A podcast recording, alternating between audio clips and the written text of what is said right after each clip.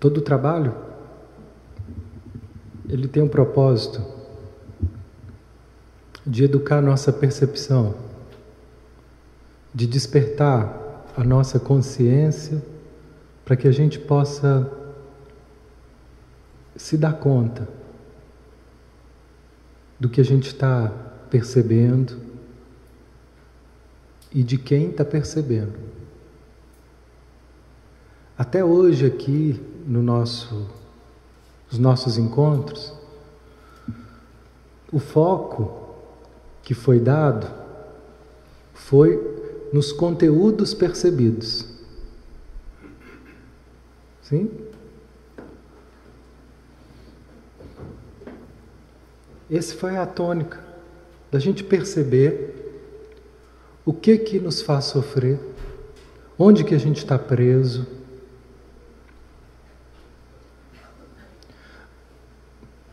Como no primeiro momento onde a gente fez esse exercício, algumas pessoas podem ter conseguido encontrar esse lugar de silêncio. Foi possível para alguns? Quem conseguiu? Levanta a mão, só para a gente ter uma ideia. Ok. Nós tivemos é, menos da metade conseguiu encontrar um lugar de silêncio. Por mais que a gente não tenha conseguido permanecer nele o tempo todo, mas ele foi encontrado e reconhecido. E o restante não conseguiu. Por que, que não foi possível?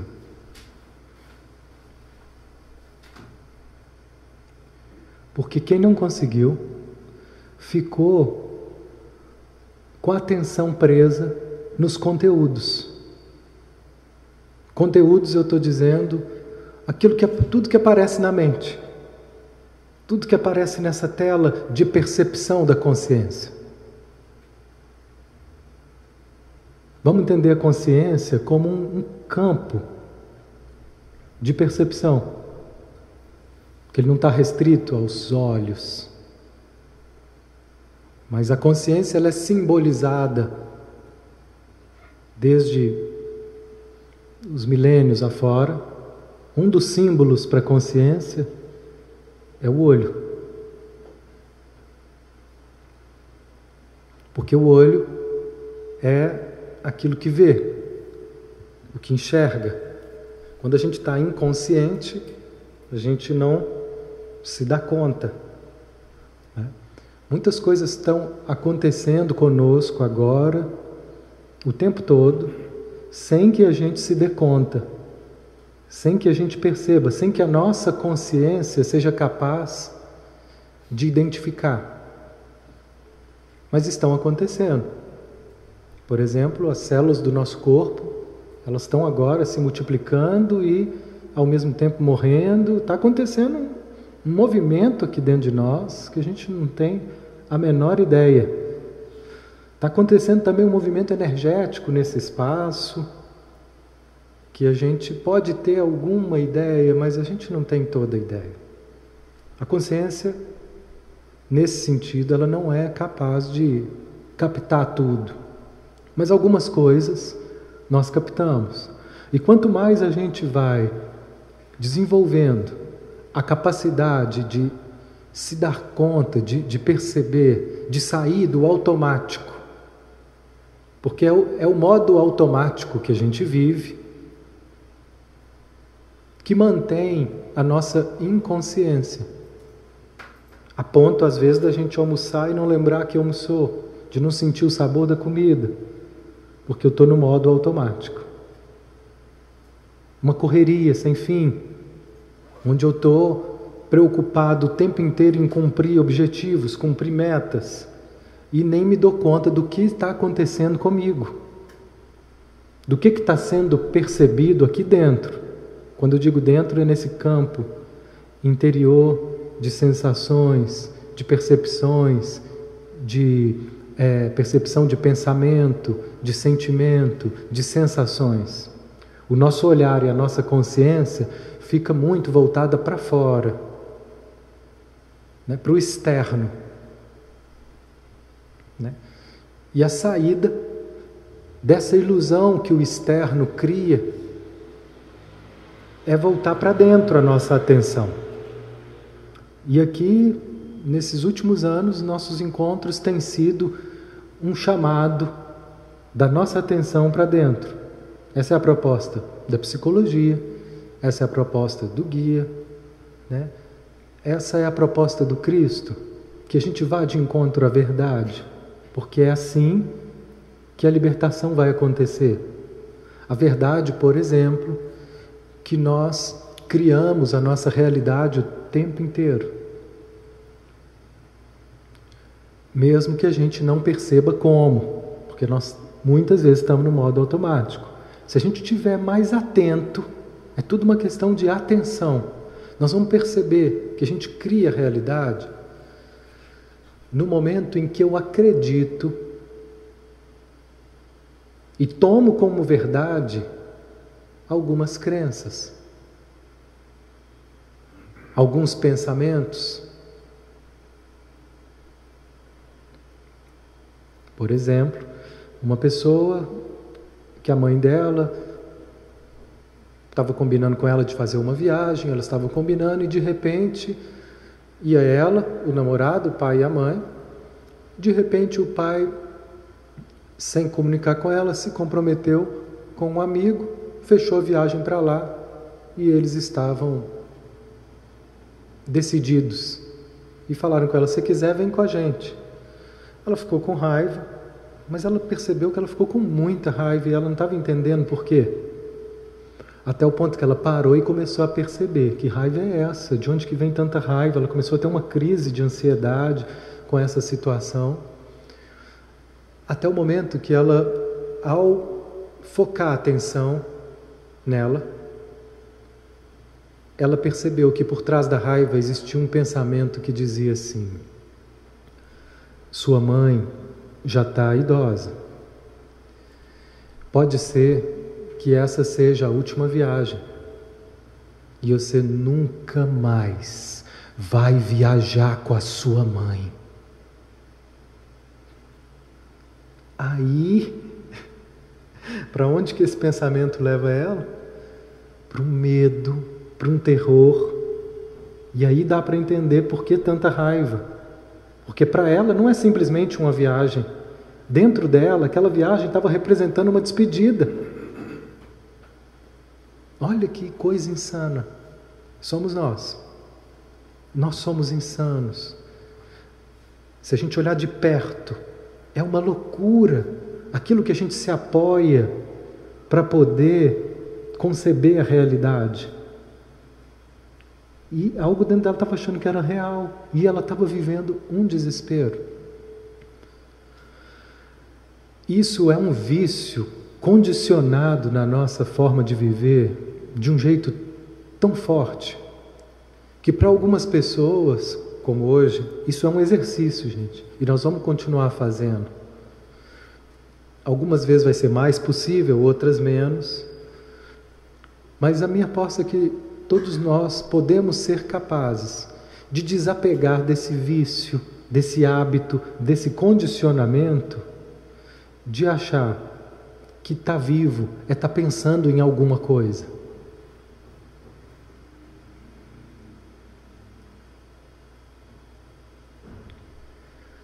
As pessoas que não conseguiram sentir esse espaço de silêncio que a gente conduziu aqui no início do encontro,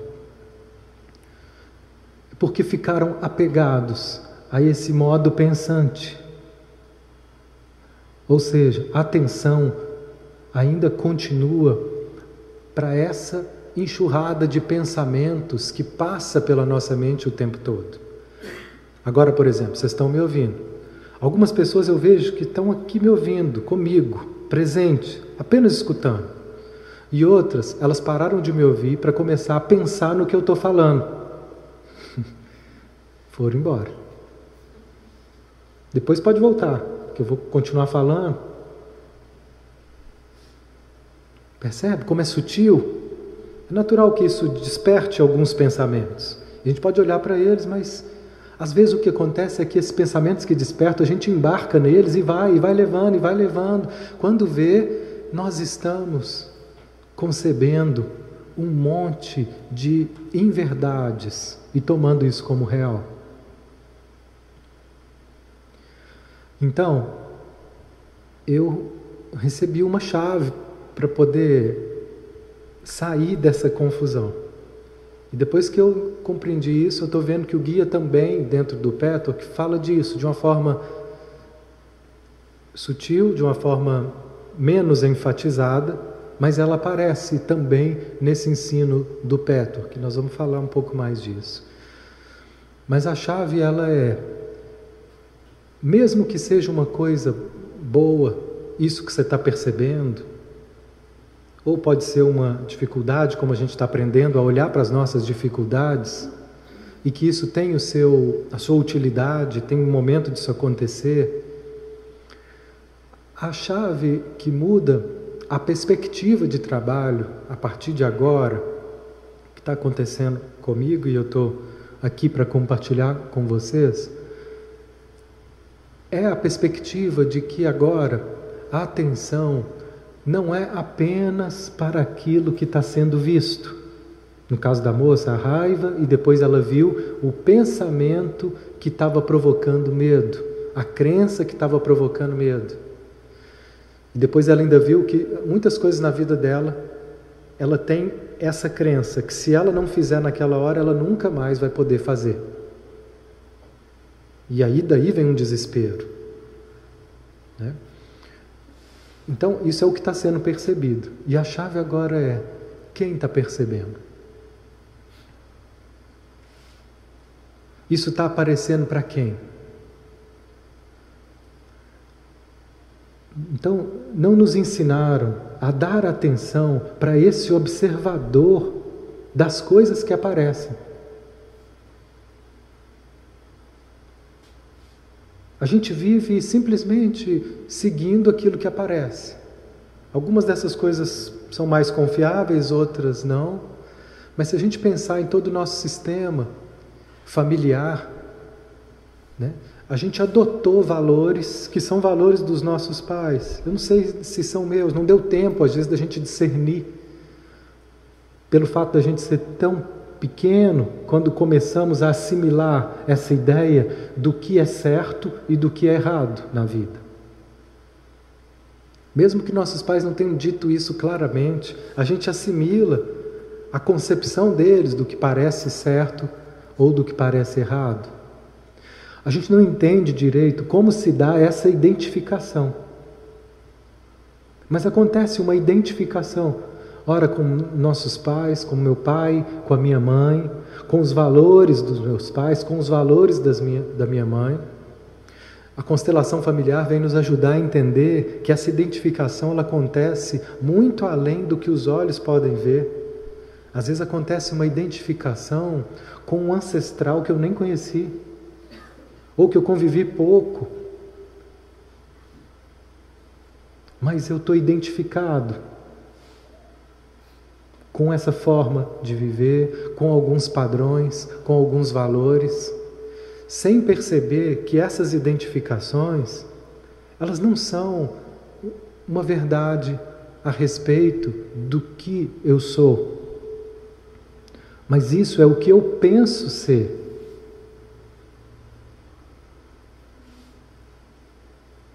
Eu penso que isso é certo e eu vivo em função desse sistema de crenças que vai trazendo uma impressão de me definir. E o que a gente vai vendo quando a gente aprofunda nesse sistema de crenças é que eles não se fundamentam. Né? Ela estava sentindo a raiva, eu vou aprofundar na raiva, tem um medo. Aí eu vou aprofundar no medo, tem um pensamento que diz: Pode ser sua última chance. A gente vai ver, mas não tem nada de real que possa estar tá sustentando esse pensamento. É só um pensamento que não se baseia em nada que está sendo real ali daquela situação. E aí ele descarta. A gente vai descartando. Então, todo o trabalho de autoconhecimento, na, na essência dele, é para que a gente possa aprender a se desidentificar com essas mentiras que a gente tomou como verdade. Para a gente aprender a se despojar dessa ideia de quem somos nós. A desapegar de pressupostos que a gente toma como verdade de um jeito tão rígido, a desapegar das nossas certezas. E que às vezes a gente está apegado a elas muito mais do que a gente pensa, por um processo de identificação que foi assimilado emocionalmente sem que eu tenha consciência. Então, todo esse trabalho até agora foi para que a gente tome consciência de que, que a gente está apegado, com que, que a gente está preso, com que, que eu estou misturado. Quem não conseguiu sentir o conforto e o alívio desse silêncio agora, porque de alguma forma ficou apegado a essas ideias e a esse pensamento. E geralmente a gente fica nisso o dia inteiro. Acaba o dia eu estou exausto. Para que a gente possa começar a se apegar, a se vincular a nossa atenção, para que a gente possa começar a nos identificar com essa consciência que observa. Porque esse é o nosso eu real. Isso é uma certeza que ninguém aqui pode negar. Todo mundo que está aqui agora, escutando isso, está presente, está vivo. Mesmo que eu possa estar tá vivo até para observar a minha voz e os pensamentos que estão vindo junto com essas palavras, as sensações que estão vindo junto com essas palavras, tem alguém que está percebendo isso. Isso é inegável. Então, nós estamos falando não é de uma teoria, de uma filosofia distante. É de uma experiência que pode ser diretamente verificável. Tudo, tudo pode passar nesse campo mental. Aí vê esses pensamentos que vieram há pouco tempo atrás, agora eles já não estão. Isso vai mudando. O que permanece é a consciência que percebe, que observa, que a gente pode chamar de presença, desse eu observador. Se eu ficar com a minha atenção apenas nesse observador, eu não preciso, gente, parar de pensar. Eu apenas não vou dar atenção aos pensamentos. E assim é possível manter um estado de paz. O guia fala no Peturk que todo o propósito do trabalho de autoconhecimento tem um objetivo: saber quem nós somos. Isso é uma coisa que não tem conceito. Tem uma sensação de um eu que observa. Qualquer ideia sobre isso, ela está sendo observada. Então, o método para que a gente possa saber quem nós somos é perceber quem nós não somos. Tudo que é percebido, nós não somos. o que, que sobra?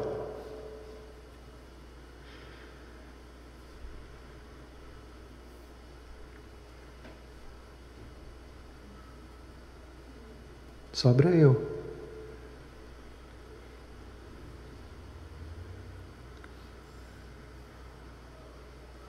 Então, esse é um convite que a gente possa estar nesse lugar. Não apenas nesse momento em que a gente para, põe uma musiquinha, em silêncio aqui, mas em todos os momentos. Nesse momento agora, quando saírem, quando estiver dirigindo. Né? Quem está percebendo o movimento?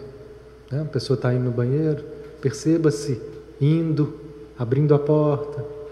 Se dê conta de cada movimento. Se dê conta. Né? Os movimentos eles vão estar sempre acontecendo. A questão é, às vezes eu me identifico com eles e às vezes não. Quando eu me identifico com uma coisa, eu começo a me embolar de tal forma que isso gera tensão. Toda vez que eu tiver tenso, preocupado, ansioso, desanimado, você está identificado com algum desses pensamentos de medo. Só que você não sabe que está identificado. Mas quem sabe é seu corpo. Porque é ele que padece, é ele que sofre, ele é honesto. Mesmo que você não entenda, no corpo aparece a tensão, o peso, o desgaste. E quando eu não estou identificado, quando eu estou diante, a minha atenção está nesse eu que observa, o corpo agradece e ele fica livre, leve. Porque esse é o estado natural do ser, leveza.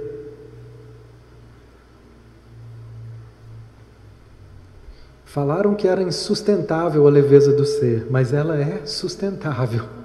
Nós precisamos de boa vontade e levar isso a sério. Se a gente quer mesmo cultivar isso na nossa vida, né, tem um, um, um trabalho. Algumas pessoas pode acontecer mais rápido, outras menos, dependendo do nível de identificação que eu estou com esses pensamentos de quem eu acho que eu sou.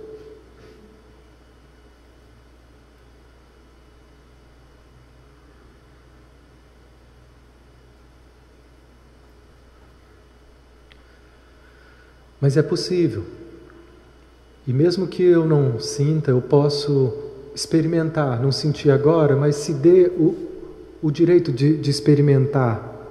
E se você experimentou e sentiu, então leva isso a sério e começa começa a cultivar a direção dessa atenção. Tudo que a gente dá atenção se expande. Se você der atenção para o medo, você vai entrar em pânico. Dá atenção para o medo, dá atenção para o medo, continua dando, continua dando. Ai meu Deus, acontecer isso. Ai já pensou, aí eu vou lá, aí chega lá, e aí depois vai piorando, aí já alguém vai me atender, não vai ter alguém para me atender. O pânico, o pânico é assim, é um medo que ganha muita atenção e você não consegue mais focar em outra coisa, não consegue mais ponderar aquela atenção, entra em pânico. Imagina o que acontece se a gente começar a dar atenção para o ser. Só que ninguém tinha falado para nós antes. O que, que é o ser? Como que faz isso? Como que eu dou atenção? Então essa é a boa nova, que para mim mudou tudo. Toda vez que eu saio disso, eu volto e falo o que, que eu me identifiquei, com o que, que eu estou identificado. Né? Hoje, por um momento, de manhã, uma pessoa cancelou e eu tive um espaço e percebi que existia uma tensão que eu não estava né, é, mais de posse dessa paz do eu que observa. E aí eu parei e comecei a perceber que é isso. Né? Que tensão é essa? E ora eu percebia a tensão, ora eu percebia esse que percebe a tensão. Eu ia oscilando, mudando a minha atenção. Uma vez que eu fiquei muito tempo nesse, com atenção nesse que observa, eu ouvi um pensamento que ele não foi uma produção minha, ele foi visto de um jeito que me, me tocou profundamente. E esse pensamento foi assim: toda dor se dissolve diante da presença do ser.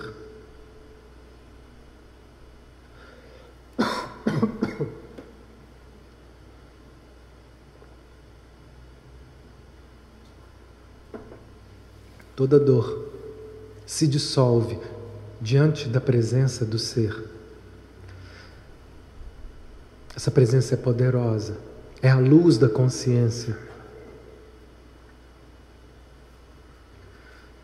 Todo pensamento ele se dissolve porque ele não tem fundamento. Toda dor ela se dissolve porque toda dor está baseada numa ilusão. Toda dor é uma distorção da verdade. Se põe consciência ali, não sobra nada. Esse é o poder da consciência. Por isso que o Cristo falava: Eu sou a luz do mundo.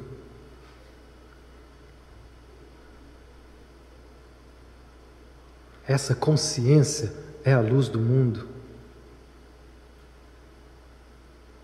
Só vai ao Pai quem vier para essa consciência. E então, percebendo o que era aquilo que estava me tirando a paz, eu me dei conta né, de uma tensão, de uma ansiedade, e ao aprofundar nisso, me veio uma sensação de que tinha muita coisa para fazer, uma velha sensação de que tinha muita coisa para fazer, tem muita coisa para fazer. E naquele momento eu me dei conta que eu vivi a minha vida inteira com esse pensamento me dominando e eu nunca tinha sossego, porque eu nunca fazia o suficiente com esse pensamento que dizia: tem muita coisa para fazer.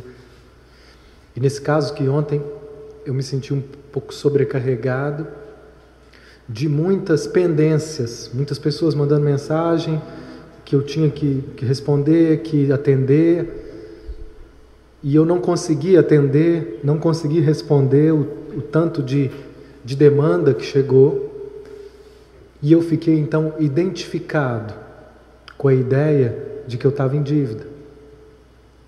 E essa ideia diz assim: que eu só vou ter paz se eu atender todo mundo. Verdade? Não. Mas essa é a ideia. Se eu acredito nela, acabou minha paz. Essa ideia diz: eu só vou ter paz se eu fizer tudo certo,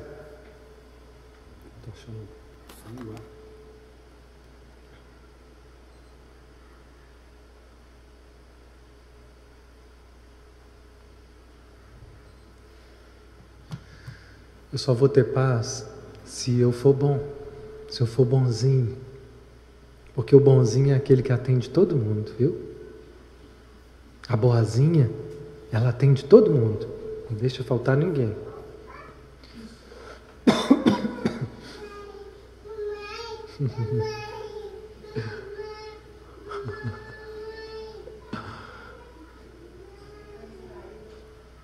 Essa é a voz da inocência, de quem ainda não está corrompido, sobrecarregado pelas ideias de responsabilidade, pelos, pelos tem que. É a voz das crianças. Né? Por isso que o Cristo falava: vocês têm que se tornar criança para entrar no reino. Porque a criança, ela não está presa nos pensamentos, no mundo das ideias, dos conceitos. Ela só vive a realidade o tempo inteiro, presente.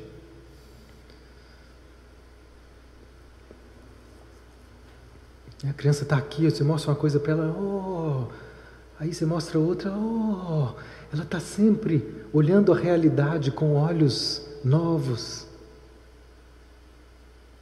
Né? Eu chego em casa para minha filha, ela vem, papai, ela vem correndo e me abraça. Assim, parece que é uma coisa muito nova que está acontecendo. Pai chegou. Aí depois ela vai ficando velha, ah, papai chegou. A mais velha não corre para me abraçar mais. Ela mal me olha, ela mal tira o olho da TV. Fala, oi filho, pai chegou. Oi pai. Virou normal. Não é mais uma experiência a chegada do pai. então ela vem, eu largo tudo assim, ó. e abre os braços. Ô, oh, filha, papai chegou. Quando não é essa, né? Sai, papai, depois vai ficando. Dá licença, papai. Mas é contudo esse olhar de, de fascínio. É o olhar de quem está experienciando a vida, degustando a vida a cada momento. Quando a gente está preso nesse mundo das ideias e dos conceitos, a gente perdeu a capacidade de degustar a vida. Porque eu estou pensando sobre a vida, estou pensando sobre as coisas. E nós vivemos afogados nesse mundo de ideias.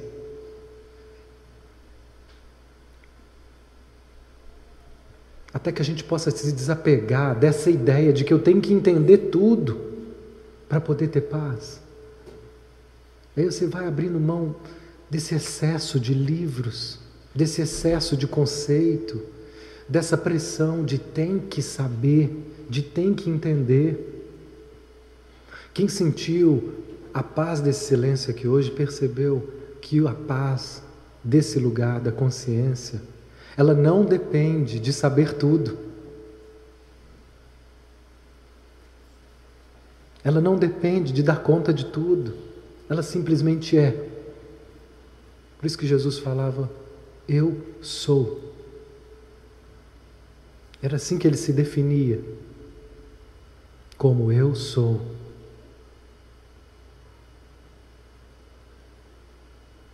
Mas quando eu começo a me definir, eu sou homem, aí eu já vou ter que me comportar e pensar como um homem. E de acordo com meu pai, que eu aprendi na minha família, um homem é assim, assim, assado. Então, um homem não pode ser assim, assim, assado. Porque se ele for assim, assado, ele não é homem. Conflito que os homens vivem quando eles começam a ter e perceber sentimentos e experiências que não estão de acordo com o modelo masculino do que é ser macho. Macho não pode chorar. Macho não pode amar. Macho não pode sentir, se emocionar. É um monte de tenho que e não pode. O eu sou ele ficou comprometido. Perdi minha liberdade de ser quando eu me defino. A mulher é a mesma coisa. É. Eu acompanho uma pessoa que é um, um homem muito sensível. Ele é um poeta, ele é um artista. Só que é filho de um pai que é um machão, autoritário, duro, que ensinou para ele que ser homem é o seguinte: enfrenta Vai lá e ó. Grita, fala, bate se preciso. Isso é que é ser um homem.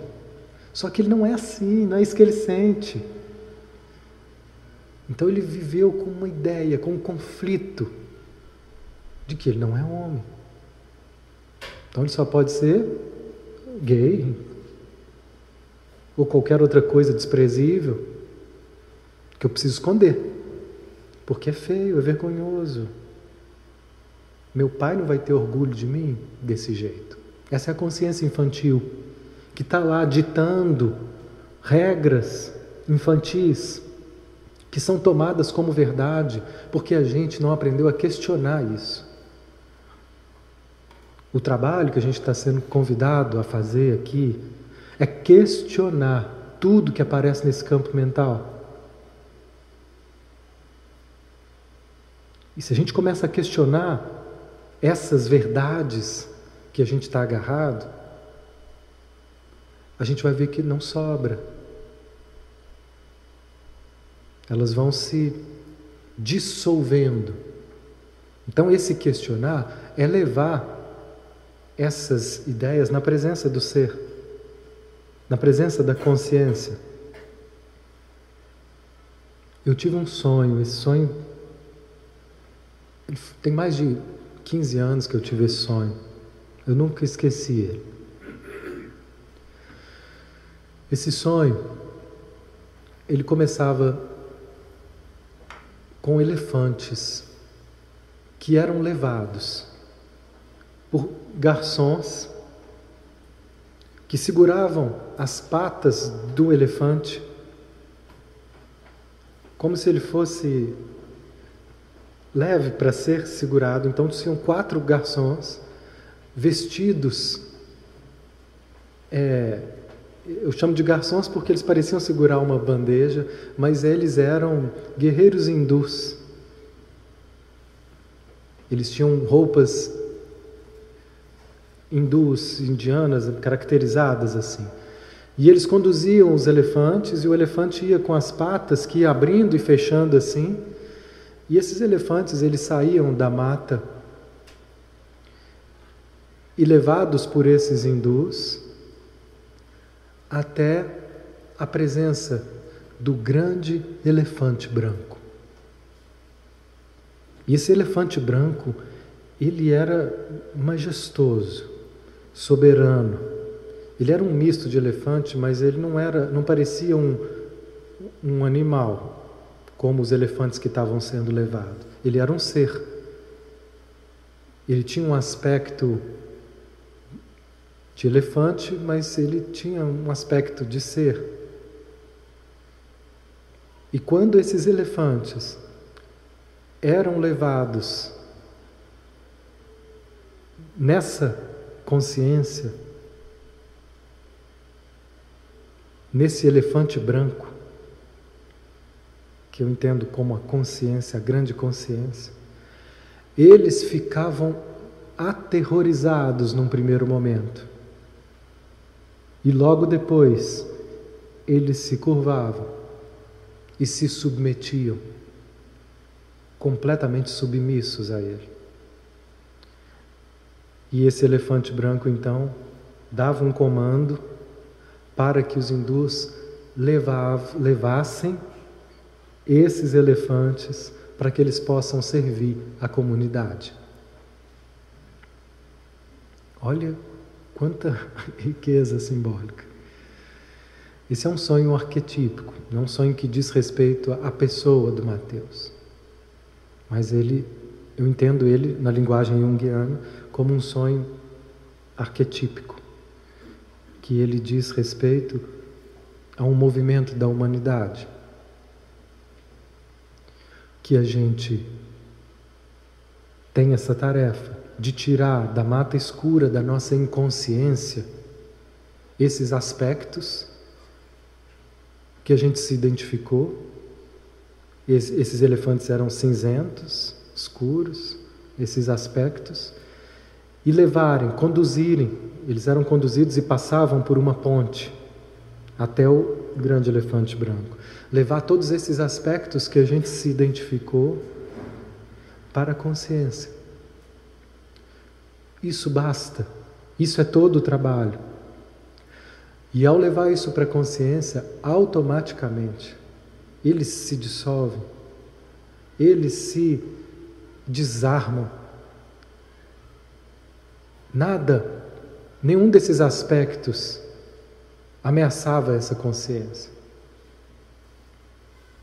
Diante da luz da consciência, tudo isso que a gente acha que é um terror na nossa vida, ela vai, isso cai por terra.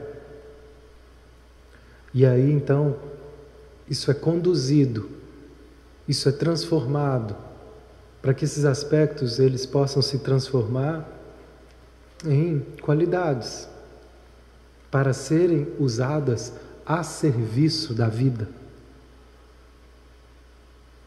E quando a gente vai se transformando, o que vai acontecendo com a gente é que naturalmente nós vamos naturalmente nos colocando a serviço da vida, mesmo que eu não saiba como.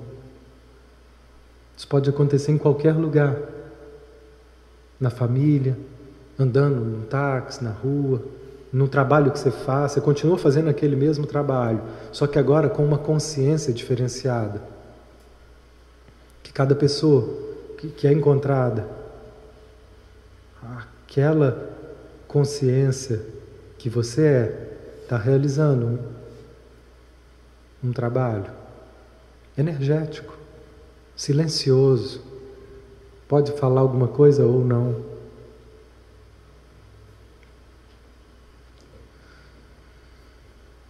Então, nosso desafio é confiar nesse processo. Né?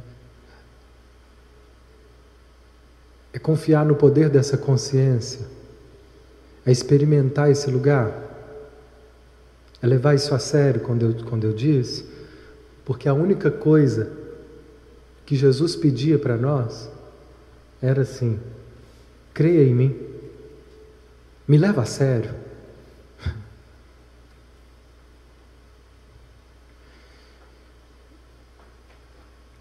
E lendo sobre um, um mestre oriental, Nisargadatta, ele se eles, lá eles falam assim, ele se realizou no ser.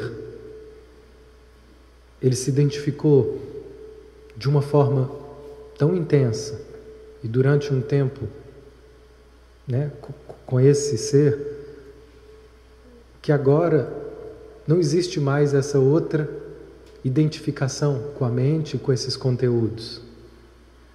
Ele realmente compreendeu, assim como a gente passou e durante muito tempo a gente não tem dúvida mais que esse corpo é um corpo de homem, corpo de mulher, que eu tenho certeza disso e que a gente passa a ter essa certeza. Ele começou a ter essa certeza que eu sou essa consciência de uma tal forma que já não tem mais nada que o convença do contrário. Esses são seres que eles são chamados de realizados. Eles já se realizaram nessa verdade. Né? Essa é a nossa tarefa. E aí perguntaram para ele, mas como é que você fez isso? Né? Que você rompeu de vez com essa ilusão que nos arrasta para o sofrimento o tempo inteiro? Aí ele respondeu: Eu simplesmente acreditei no meu mestre. E o que, que seu mestre falou? Que você é a consciência. Só. Tudo demais veio depois daí, naturalmente. Eu só confiei nisso. Eu acreditei nisso com tanta força que um caminho se abriu. Aí até o mar abre. Então, mesmo que não seja possível se identificar com essa consciência de uma forma prazerosa agora, se dê conta que se você está agora sofrendo, se esse desgaste está sendo sentido agora, perceba o que que está tomando a sua atenção. Aonde que a minha atenção está absorvida?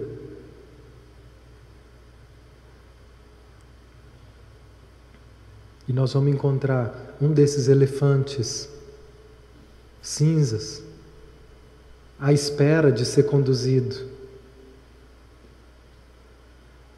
para o grande elefante branco.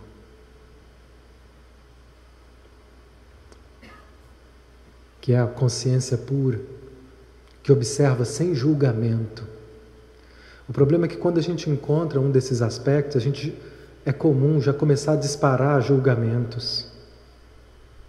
Porque muitos desses aspectos eles não estão de acordo com a ideia que eu tenho de certo, de bom, de ideal.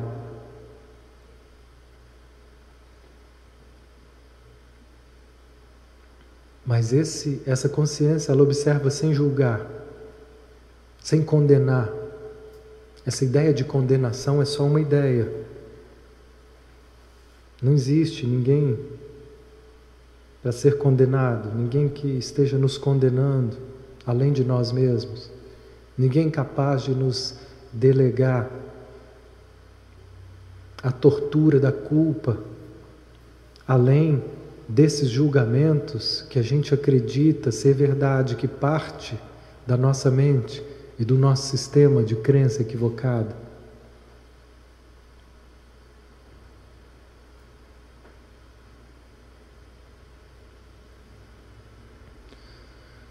Então, essa semana eu perguntei para uma pessoa do que eu dependo para ficar bem. E depois que eu perguntei isso para ela, eu vi que essa pergunta ela, ela ficou ressoando Essa pergunta ela veio, ela nasceu. E eu percebi que ela pode ser uma condução para que a gente vá clareando esse caminho. A gente pode se fazer ela agora. Do que que eu dependo para ficar bem?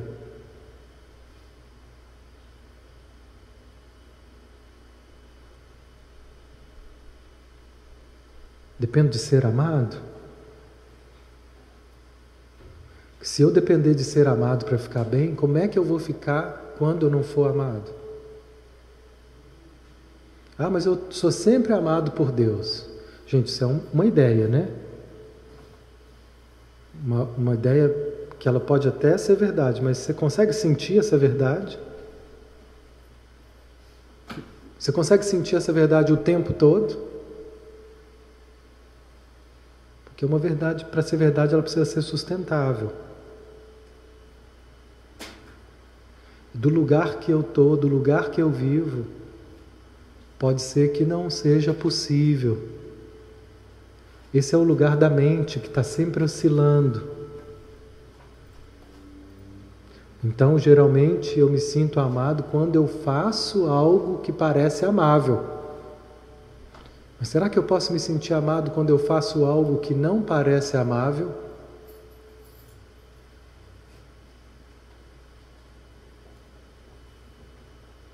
Por esse sistema de crença, isso é impossível.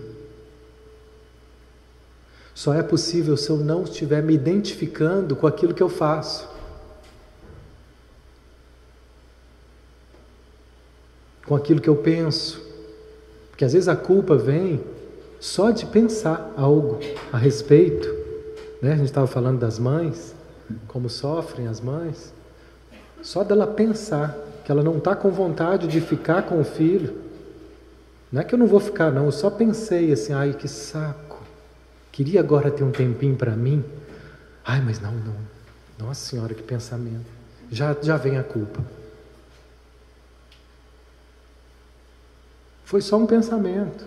Mas se eu me identifico com esse pensamento, eu começo a me julgar e dizer: nossa, que mãe, que egoísmo, que desamor. É muito sutil para que a gente se veja misturado nessa, nessa teia de conceitos, de ideias, de crenças. Do que eu dependo para ficar bem?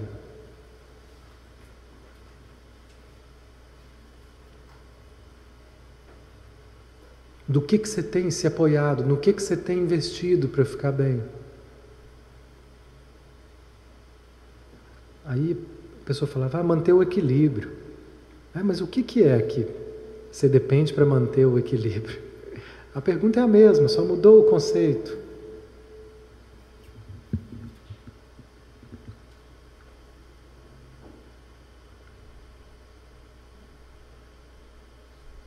Dentro dessa ideia, Alguém quer trazer algo a respeito disso? Do que eu dependo? Vocês estão rindo aí atrás. Quer falar?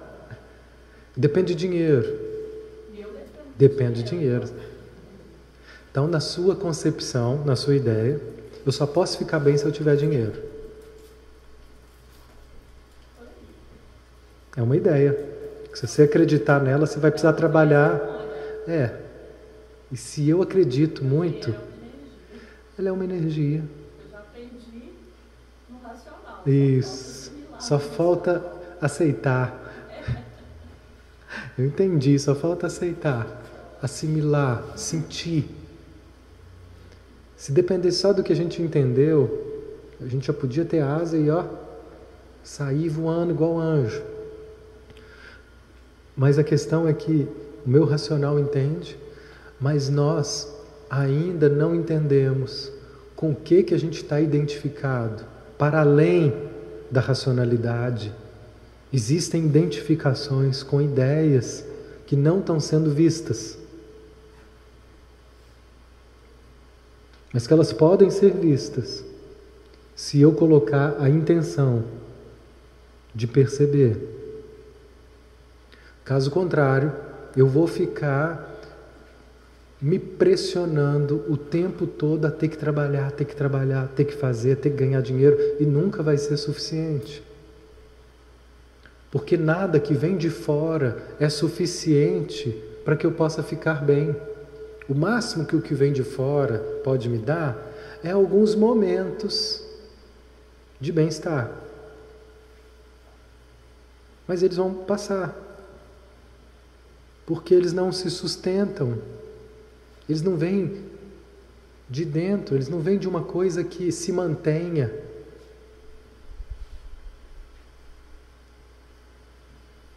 Pensa em tudo que o dinheiro pode te comprar.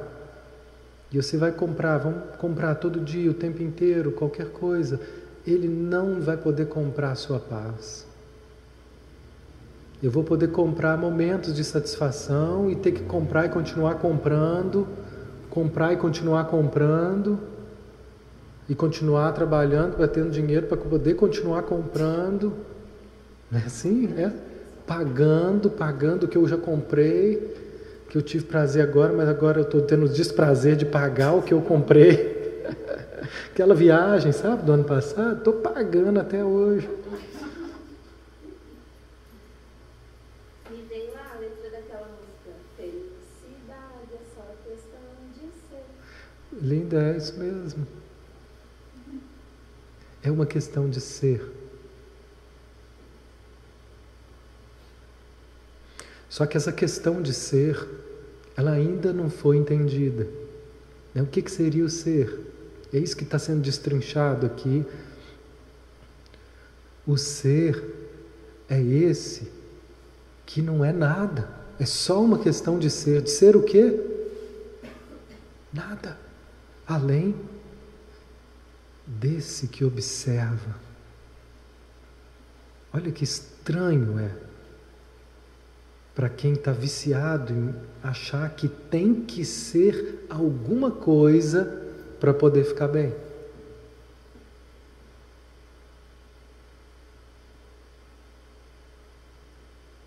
Quer falar?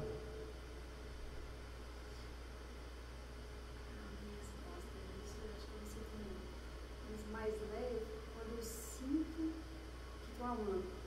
Independente do que seja. Assim. Mas Ótimo. Seja uma emoção capinha, de amor, frágil. Quando eu sinto. Eu que eu estou amando, aí eu fico bem. E aí, quando eu não estou amando, né? É um- o Volber, meu terapeuta, falava isso comigo. Você é esquisito, você acha que tem que amar o tempo inteiro. Eu, você sofre disso também? Quem mais sofre disso? Você sofre também? engraçado que você está falando isso, e aí, igual eu tô falando, é, eu, eu quero, na maioria das vezes a gente quer ser aceito para estar bem, né? E, e só que aí, igual você falou o negócio do, do, do fisioterapeuta que, que trata de você lá, o médico, só que a- além disso, tem que ser, a a gente tem que ser aceito ainda do jeito que a gente quer, porque se o outro aceitar a gente do jeito que, que é possível que ele aceite não é suficiente para nós. Você também não tá bem, não, porque eu falo porque, igual assim, a, a minha chefe esses dias, ela, ela tava se preocupando comigo do jeito dela, e eu, tipo assim, não, mas você não tá me aceitando, você, você, é, você tá achando que eu não tenho responsabilidade e tal. E assim, eu criei um tanto de coisa, assim, porque, igual você tá falando, essa questão da identificação, só que assim, ela se preocupou comigo do jeito que ela é capaz de é cuidar. Então aí nós temos dois equívocos. O primeiro é: eu posso ficar bem só se eu for aceito. E o segundo equívoco é: eu posso ficar bem só se eu for aceito e se eu for cuidado do jeito que eu acho que é o certo de ser aceito e de ser cuidado. Olha só como a gente vai se perdendo nessas ideias do que que eu acho que eu preciso para ficar bem. e elas não se sustentam. Nada disso vai de fato sustentar o bem-estar, porque isso não é permanente. E eu, eu sempre achei um, um absurdo, gente. Eu, eu também estou admirado com, com essa proposta, com esse convite que eu estou fazendo para vocês. Eu só estou fazendo, eu só tive coragem de fazer, porque eu estou sentindo que é verdade. Porque está sendo possível experimentar isso. Senão eu jamais faria. Porque eu sempre achei, no meu sistema de crença, isso um absurdo. A ideia de que eu posso ficar bem mesmo quando eu não recebo aquilo que eu espero. Que eu posso ficar bem mesmo quando eu não sou aceito, quando eu não sou amado, quando as coisas externas não correspondem a uma expectativa. Isso só é possível quando eu não estou mais identificado a essas expectativas para poder ficar bem. Por exemplo, né? ah, eu espero que eu hoje vá atender algumas pessoas. E aí, uma pessoa não pode vir, ela me dá o bolo. Ou espero que eu vou sair com uma pessoa hoje, a gente marcou de sair. E aí ela me dá o bolo. Não, não vou poder, em cima da hora. Né? Não é para você ficar feliz com isso. Isso, isso é um, um, um polianismo. Isso não é. Mas é. Se eu estou nesse lugar de quem observa, se eu não estou identificado com essa expectativa que diz: eu só posso ficar bem se fizerem o que eu quero, eu vou poder olhar para isso e falar: ah, é, oh, que pena, depois a gente combina então. E ó, faço igual a criança. Qual que é a próxima brincadeira? ah, um livro. Oh, um livro! Legal.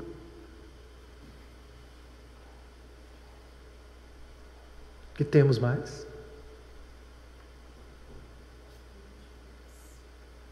Aí a mente vem e diz: Isso é difícil, isso não tem jeito. Quem está vendo esse pensamento? Eu pensei no Netflix. Ah, vou ver um Netflix. Netflix é uma ótima, é outra, outra opção. Né? Então, quando vem esse pensamento e diz isso é difícil, isso também está sendo visto como mais uma crença. Como eu disse que eu, que eu tinha essa crença de que não era possível ficar com a consciência identificada com esse ser.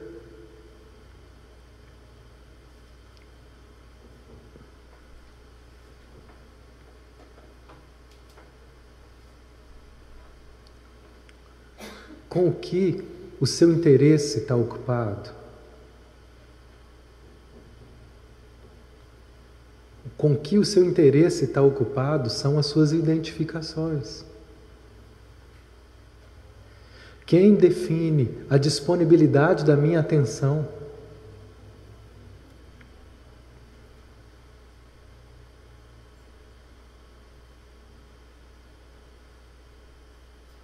Se a gente começar a entender que sou eu, é que sou o dono da minha atenção, que eu é que tenho o poder de dirigir essa atenção, que eu é que dou poder para essas ideias que eu acredito e me levam para esses lugares de eu tenho que, sou eu é que dou legitimidade para qualquer tenho que, tenho que trabalhar, tenho que sofrer, tenho que amar, tem que ser aceito, tem que ser inteligente, tem que ganhar dinheiro, tem que ser bom. Ninguém é bom, nem Jesus aceitou essa ideia de ser bom. E você quer ser bom? Olha que loucura. Mas é assim que a gente vive, identificado com loucuras. Mas essa identificação ela acontece porque eu dou atenção para isso, sem perceber que eu estou dando. Mas quando eu começo a perceber onde que a minha atenção está presa, em que ideias que ela está presa, aí eu tenho a chance de soltar e dizer isso é só uma ideia. O que eu tenho de real e aonde eu trago a minha atenção agora é apenas para a fonte da atenção. Qual a fonte da atenção? Né? Qual a fonte dessa luz que percebe?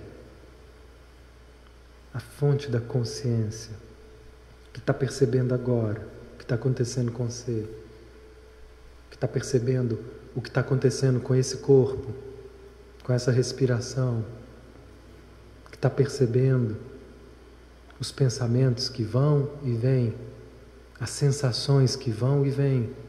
Se eu ficar com a minha atenção apenas no ser que percebe, o que vem, vem, vem esse monte de ruído, esse monte de palavra e depois vai embora. Porque nada disso se sustenta.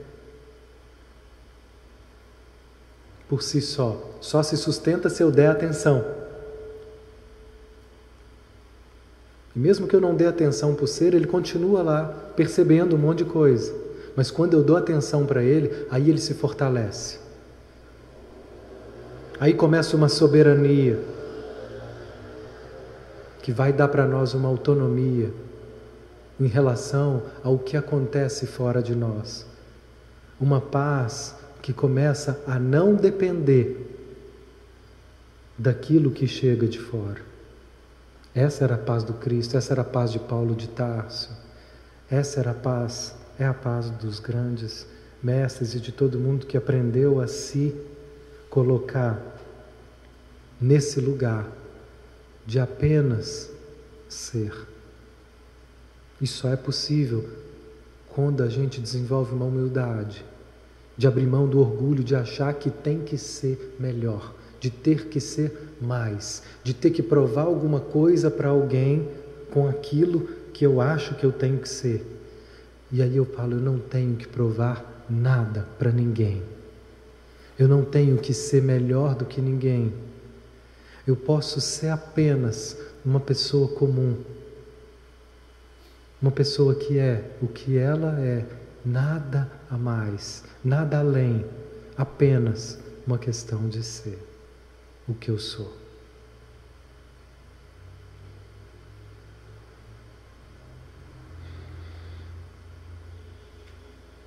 Uma boa noite a todos.